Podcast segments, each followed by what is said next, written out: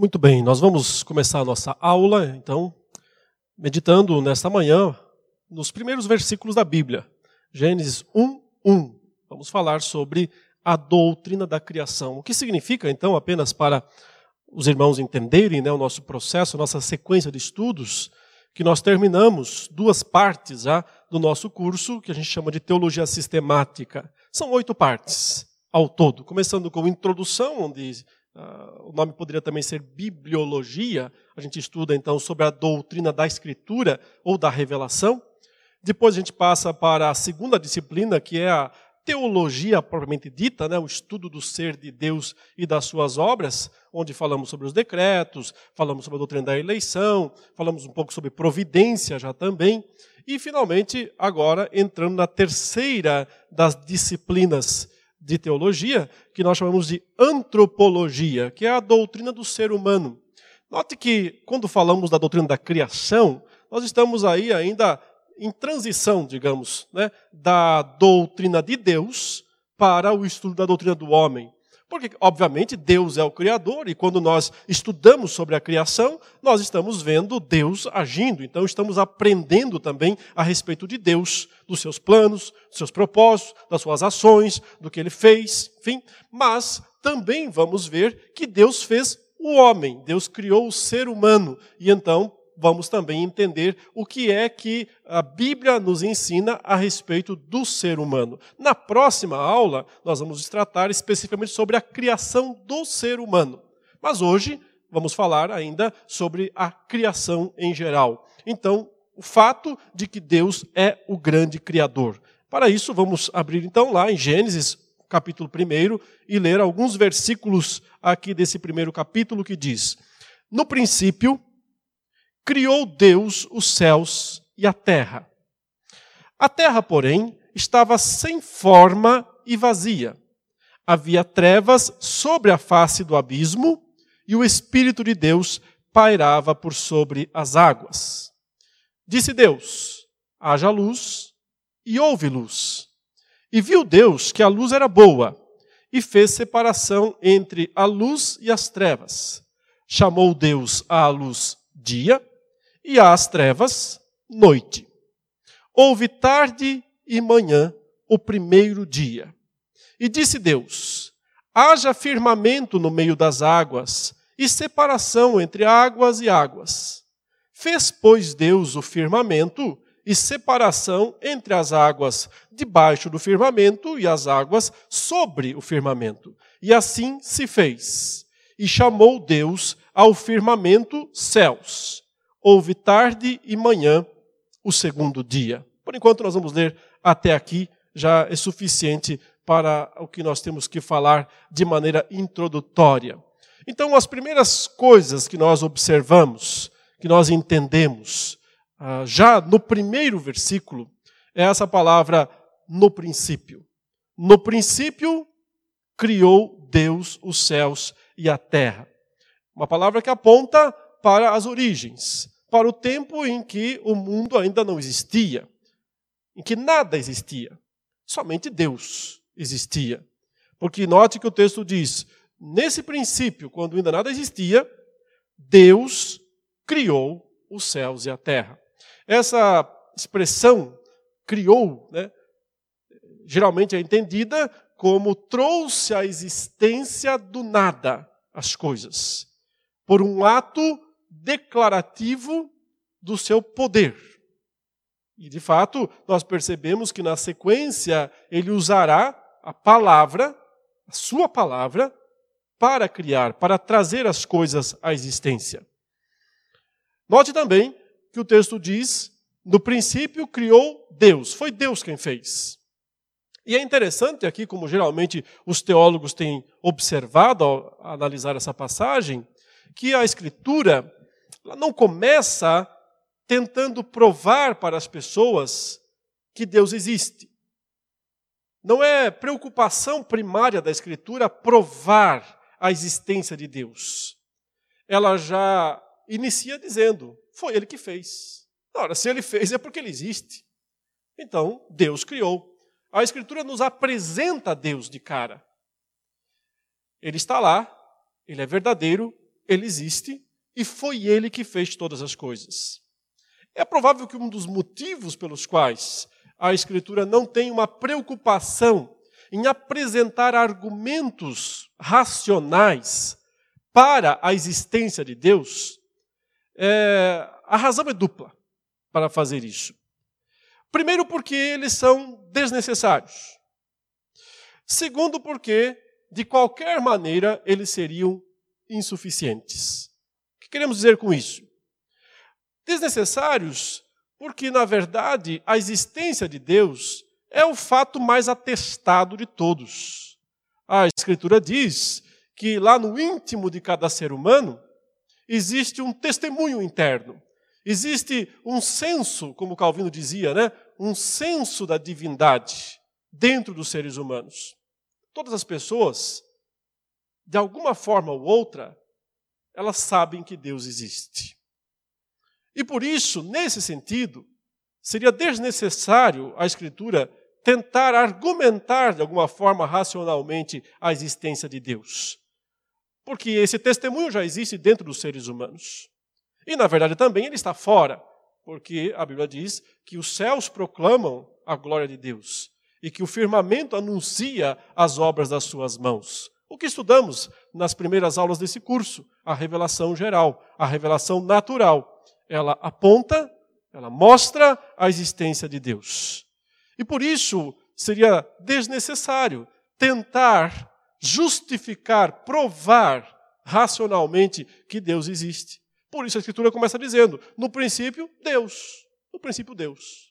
Deus criou os céus e a terra. Mas a segunda razão, que faz parte dessa primeira ainda, é que também é insuficiente tentar arrumar argumentos lógicos, racionais, para defender a existência de Deus.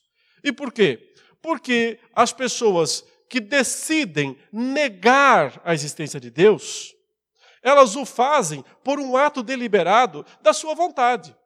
Então elas estão indo contra a sua própria razão. Elas estão indo contra esse senso interior e exterior, também podemos dizer, na natureza, de que Deus existe. E elas negam para si mesmas. Por isso o Salmo 14 diz: Diz o insensato no seu coração: Não há Deus. Ou seja, ele tem que falar para si mesmo, ele tem que pregar para si mesmo. Ele tem que anunciar, ele faz uma pregação, uma autopregação. Né? Diz, ou seja, o, o insensato fala no seu coração, ele fala lá dentro dele mesmo. Não há Deus. Mesmo que o seu coração fale o contrário. O seu coração diz: Deus existe, Deus existe, Deus existe, Deus existe. Mas o insensato prega contra. Não existe, não existe, não existe. E por que ele faz essa pregação contrária ao seu próprio coração? Porque o que ele quer é ser livre de Deus. O que ele quer é não estar debaixo das leis de Deus. O que ele quer é poder fazer o que ele quiser da sua vida. Ele quer ser senhor da sua vida, senhor da sua história. Ele não quer prestar contas. Não quer prestar contas a Deus. E por isso ele nega intimamente a existência de Deus. E para quem nega intimamente a existência de Deus, os argumentos racionais não funcionam. São insuficientes. Eles não ajudam esse insensato a se tornar sensato. O único modo desse insensato se tornar sensato é se ele ler a Escritura e o Espírito de Deus quebrar essa insensatez. E o Espírito de Deus produzir a fé verdadeira que pode de fato mudar a percepção dessa pessoa com relação a Deus. Então essas as primeiras palavras são muito importantes. No princípio criou Deus os céus e a terra. Como podemos ter certeza de que Deus mesmo é que é o criador e que o mundo, os céus e a terra, o universo não é apenas algo que surgiu do acaso. Não é algo que não tem um criador. Note que muitas narrativas atuais, parte de narrativas científicas, não todas, mas algumas narrativas científicas tentam excluir a pessoa do Criador do processo criativo. Ou seja, eles até percebem que existe desenvolvimento na criação, na existência das coisas, mas eles preferem atribuir um sentido de automação a essa própria criação. Ou seja, ela existe por si mesma, e ela se desenvolve por si mesma, e ela evolui por si mesma. Mas tira da foto, né? tira da foto aquele que está por trás. Apaga da foto aquele que está por trás, causando a existência. E também, em algum ponto, em alguma medida, desenvolvendo essa existência. Que há desenvolvimento na criação fica óbvio pela própria narrativa de Gênesis. Ou seja, Deus não cria tudo instantaneamente, ele toma seis dias. O simples fato de Deus levar seis dias para criar, e pergunto a você: Deus precisava criar o mundo em seis dias? Ele descansou no sétimo, né? Então ele terminou a obra da criação antes do sétimo dia. Era uma necessidade fundamental de Deus criar o mundo em seis dias? Ou Deus não podia só estalar um dedo e tudo aparecer exatamente como agora, completo, num único instante? Podia. Bastava Deus querer. Se Deus tivesse feito dessa maneira, se fosse sua vontade fazer assim, ele teria criado o mundo pronto. Mas foi sua intenção desenvolvê-lo de alguma forma. E é por isso que o texto diz: no princípio criou Deus os céus e a terra. E aí, olha que interessante, porque os céus são deixados de lado, ou seja, não é foco, não é intenção do texto de Gênesis falar sobre como os céus foram feitos, o que tem lá no céu, o que não tem, que criaturas, o que, que, o que, que elas fazem, para onde elas andam, como é que elas voam. Não é preocupação do texto descrever os céus. O texto se volta para a terra. Note, no princípio criou Deus os céus e a terra. Verso 2: A terra, porém, estava sem forma e vazia. Ou seja, a câmera do cinegrafista aqui como uma ilustração, que no primeiro momento abriu e focalizou o universo. No princípio criou Deus os céus e a terra. Agora ela dá um zoom e se fecha na terra. E, portanto, deixa o céu de lado, porque o céu não é objetivo revelacional, dar conhecimento de como é o céu, como foi feito, o que foi feito, não é a intenção desse texto. A terra é, é, é, é o foco, o zoom da câmera vai para a terra, a terra estava dessa maneira. E o texto diz então: sem forma e vazia. Que alguns falam de uma expressão que aparenta uma, uma ideia de, de caos. A terra estava um caos. Mas não é exatamente um caos como hoje nós uh, olhamos para coisas bagunçadas, para coisas uh, cheias de lixo acumulado, está um caos. Não é esse sentido de caos. Mas sim de não pronta, não preparada, não completa. Estava sem forma e vazia. E só havia trevas, o texto diz, sobre a face do abismo. Então, o Deus que já tinha criado os céus e a terra, passa a usar o mesmo poder criador dele para modelar a terra, preparar a terra. Ela vai sendo preparada, na verdade, para o quê? para o sexto dia, quando Deus vai criar o ser humano. Quando Deus criar o ser humano, a terra está pronta para o ser humano, toda preparada, com tudo o que o ser humano precisa para desempenhar suas funções e glorificar a Deus.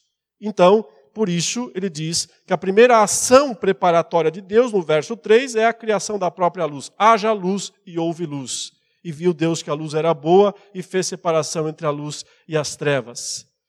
Depois ele diz que apareça o firmamento, depois ajuntem-se as águas, ele divide a porção seca, ele cria a erva, ele cria os animais, os luzeiros, os animais grandes, os pequenos, e vai preparando toda a terra para a habitação do ser humano. E o que essas coisas todas aqui, essa narrativa toda, nos ensina sobre Deus e sobre a própria criação. E é sobre isso que eu gostaria de sintetizar agora, mas utilizando também outras passagens da Escritura. A primeira grande verdade que nós temos que estabelecer aqui é que nós temos certeza que Deus é o Criador de todas as coisas, não pela lógica, embora isso não seja ilógico, mas é pela fé. Então, leiam comigo o que diz em Hebreus capítulo 11. Hebreus capítulo 11, versos 1 e 2. O autor aos Hebreus diz: Ora, a fé é a certeza de coisas que se esperam, a convicção de fatos que não se veem. Pois pela fé os antigos obtiveram bom testemunho. Pela fé entendemos que o universo foi formado pela palavra de Deus, de maneira que o visível veio a existir das coisas que não aparecem. Então nós não temos eh, vergonha, seria um absurdo ter vergonha disso, ou receio de afirmar que nós cremos que Deus criou os céus e a terra. O Criador, né? o próprio credo diz: o Senhor é o Criador dos céus e da terra. Creio em Deus Pai Todo-Poderoso, Criador dos céus e da terra. É um ato de fé. Nós não temos provas racionais disso. Nós não precisamos dessas provas racionais. Porque é pela fé que nós temos a certeza de que o universo, céus e terra, foi formado pela palavra de Deus, pela ordem, pela boca de Deus, de maneira que o visível vai existir das coisas que não aparecem. Mas antes que você pense que fica então o dualismo do fé e razão, ou seja, nós cremos e eles têm provas. Ou seja, aqueles que defendem que Deus não é o Criador, ou que no mínimo não, não dá para saber se Deus é o Criador, e então tudo que se tem são provas, evidências de que a criação existe por si mesma e de que ela evolui por si mesma e que ela tem a sua evolução macro, ou seja, as espécies evoluem e vão formando novas espécies e assim por diante, e a questão toda é que também eles que defendem essa posição e excluem Deus da foto, apagam Deus da foto da criação, o fazem por um tipo de fé. O fazem por um tipo de pressuposto. Pressuposto é aquilo que eu já tenho antes comigo de afirmar alguma coisa. Então, se eu afirmo que Deus é o Criador, é porque antes eu já tenho essa convicção, eu já tenho essa fé de que Deus é o Criador. Mas se eu não aceito que Deus seja o Criador, se eu quero tirar Deus da foto da criação, se eu quero deixar o homem autômato, se eu quero deixar a, a, a criação, a natureza, como existindo por si mesma, eu já tenho esse pressuposto. E então eu vou lá e apago Deus da foto. E, e é uma. A gente chama isso de incredulidade. É, de certa forma é. É uma incredulidade em relação a Deus, mas é uma credulidade em relação ao seu, às suas próprias descobertas. Nunca se conseguiu até hoje uma prova de que existe macroevolução, que as espécies de fato evoluem e se transformam em novas espécies. Nunca se conseguiu o famoso elo perdido. Essas, essas imensas estátuas de dinossauros que nós vemos por aí são formadas de um ossinho só, o resto é o computador que cria. As evidências são mínimas nesse sentido. Eu não estou negando que possa ter existido é, dinossauros ou coisas dessa natureza. Deus fez grandes animais aqui também no quarto dia, conforme o texto relata. Porém, Deus fez Deus é o Criador de todas as coisas. A criação precisa de um Criador. É ilógico pensar que tudo que existe surge do nada sem um autor. É ilógico, é inconcebível, é irracional pensar nisso. É ilógico, é inconcebível pensar Outra explicação, que tudo que existe, a matéria, sempre existiu, ela é eterna, mas sem ter um Criador. A eternidade da matéria, isso é religião, isso é uma crença, isso é religiosidade.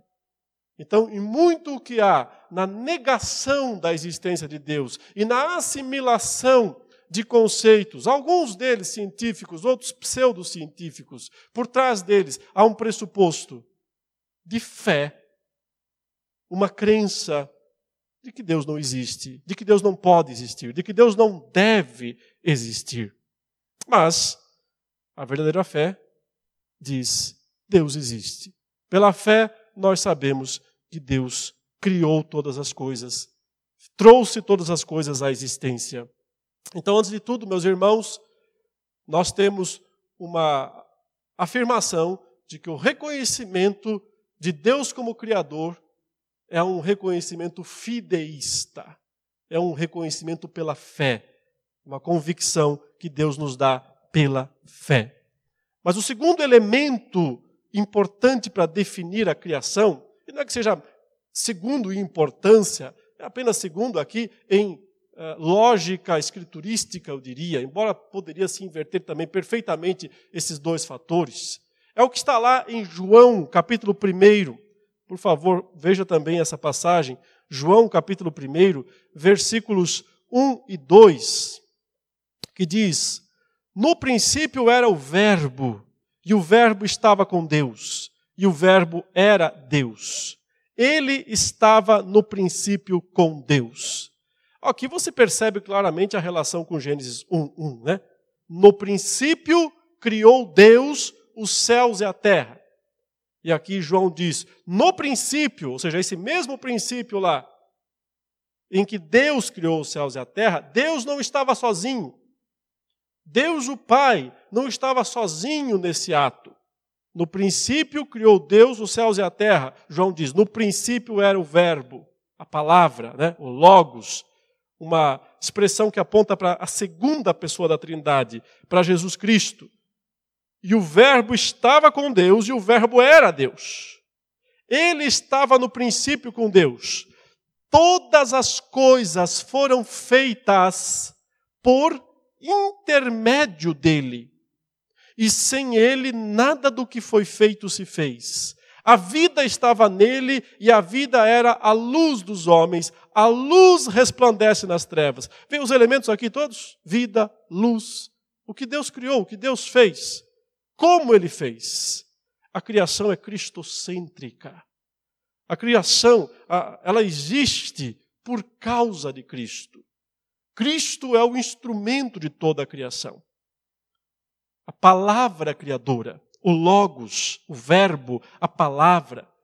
O que João quer que nós compreendamos aqui é que quando Deus fez sua declaração criadora, apareçam os céus e a terra, ou quando ele disse que haja luz, que apareça a luz. Essa própria palavra criadora era Jesus Cristo. Antes, evidentemente, de ser encarnado, de ter nascido em Belém da Judéia, o eterno Logos, o eterno Filho de Deus. A criação, portanto, meus irmãos, ela é cristocêntrica. Então, note as palavras mais importantes da criação: fé, é pela fé que nós sabemos que Deus criou o universo, Cristo, porque é através de Cristo que todas as coisas foram criadas. Agora, deixa eu acrescentar mais algumas palavras que também o restante das Escrituras nos asseguram. Soberania. Olha o que está escrito em Apocalipse, capítulo 4, versículo 11. Apocalipse, capítulo 4, versículo 11. Tu és digno, Senhor e Deus nosso, de receber a glória, a honra e o poder, porque todas as coisas tu criaste. Sim, por causa da tua vontade vieram a existir e foram criadas. Note essa palavra aqui, vontade. Por causa da vontade de Deus, por causa da sua do seu desejo, do seu poder, da sua soberania por fazer para fazer essas coisas, é que elas vieram a existir e foram criadas. Então nós podemos também colocar como um dos destaques, como uma das explicações para a criação, a palavra soberania ou vontade, vontade criadora. A criação, portanto, nos traz para o conceito de fé. Pela fé, nós sabemos que o universo foi criado pela palavra de Deus. Nos remete a Cristo. Cristo é o instrumento através do que toda a criação foi feita. E se existe alguma coisa, é porque Cristo é o instrumento dessa criação. Soberania, sim, porque Deus é aquele que determinou e executou. E sem isso, nada existiria. Uma quarta palavra que eu posso é, acrescentar aqui para descrever a criação é a palavra propósito. Propósito. Leia Isaías 45, 18. Isaías capítulo 45, versículo 18. O propósito de Deus aparece nessa frase do profeta que diz: Porque assim diz o Senhor, que criou os céus, o Deus que formou a terra, que a fez e a estabeleceu, que não a criou para ser um caos. Essa palavra aqui nos remete ao a terra, porém, era sem forma e vazia. Mas o texto diz aqui que Deus não criou para que ela ficasse daquela maneira, continuasse daquela forma, sem forma e vazia. Que não a criou para ser um caos, mas para ser habitada. Eu sou o Senhor e não há outro. O propósito de Deus para a sua criação é a habitação. Quem habita a terra? Os seres das mais variadas espécies que Deus foi criando ao longo dos, dos dias da criação, mas especialmente a coroa da criação, o ser humano que Deus criou no sexto dia. Então, Deus não criou o mundo para ser um caos. Deus o criou com um propósito. Um propósito de ser o lugar da habitação dos homens, dos seres humanos. Agora e para sempre. Não só agora, mas para sempre. Isso nos, leva, nos remete a mais uma das definições da criação. Nos aponta para a recriação de todas as coisas. A recriação. Olha que interessante, você vê escrito em Gênesis 1:1. No princípio criou Deus os céus e a terra. Agora veja o que está escrito em Apocalipse 21, também nos primeiros versículos. Apocalipse 21. Os primeiros versículos falam para onde a criação vai. Vi novo céu e nova terra, pois o primeiro céu e a primeira terra passaram e o mar já não existe. Vi também a cidade santa, a nova Jerusalém, que descia do céu da parte de Deus, ataviada como noiva, adornada para o seu esposo. Quando Deus, lá no começo, criou os céus e a terra, ele já pensava, porque era seu propósito. Não criou ela para ser inabitada. Ele já pensava no momento final em que haveria um novo céu e uma nova terra. Deus cria céus e terra, mas já está planejando, preparando, conduzindo para que um dia exista um novo céu e uma nova terra. O novo céu e a nova terra é o lugar onde nós viveremos para sempre. Por isso, essa terra nunca ficará sem habitação. Mesmo no mundo vindouro, Deus não a criou para ficar desabitada, não a criou para ser um caos. É interessante que quando Jesus voltar, a Escritura nos diz que a terra e o céu passarão pelo fogo, serão incendiados. Incendiados.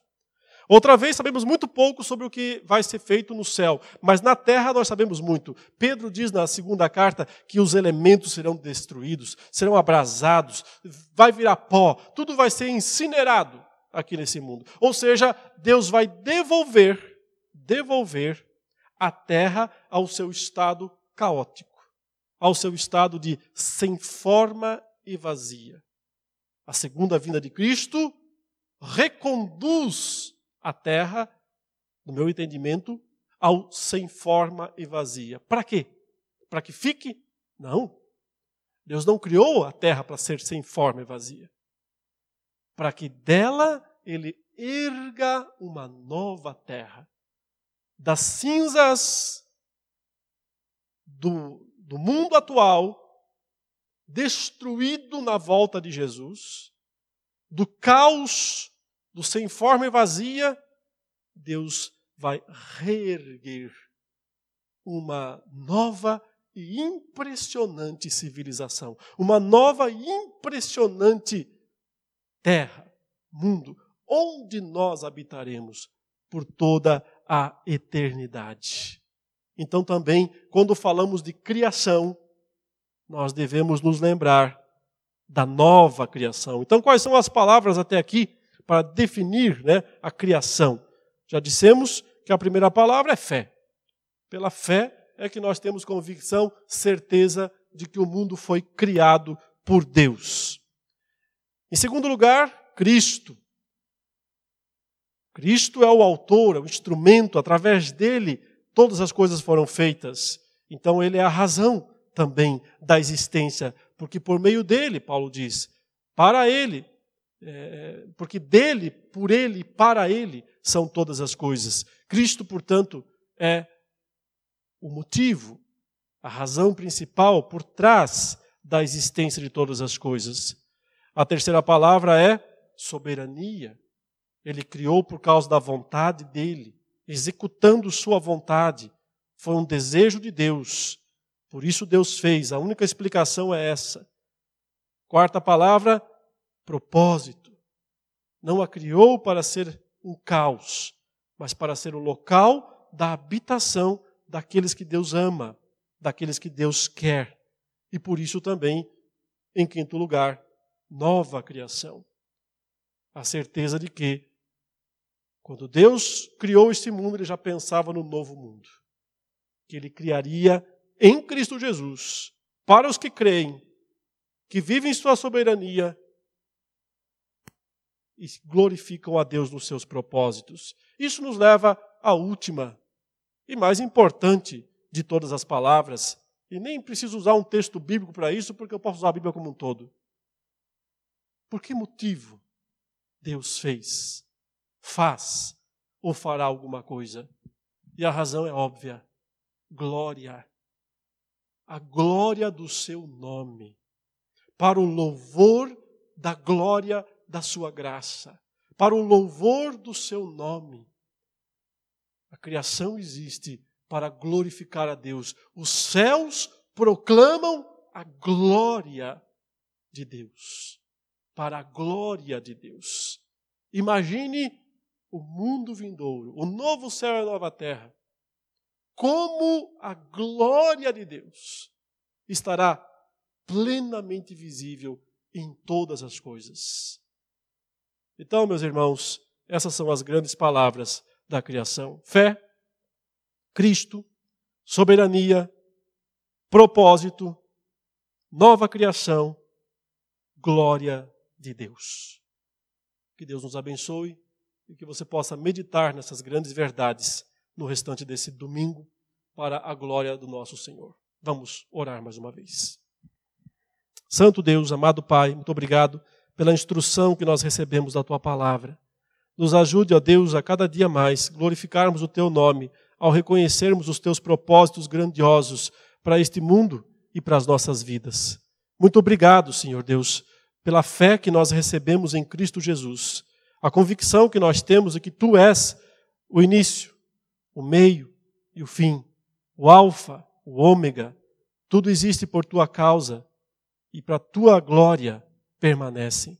Nos ajude, ó Deus, a termos um vislumbre do mundo vindouro também, do que nos aguarda, nos espera, para que a nossa esperança se fortaleça no Senhor nesses dias.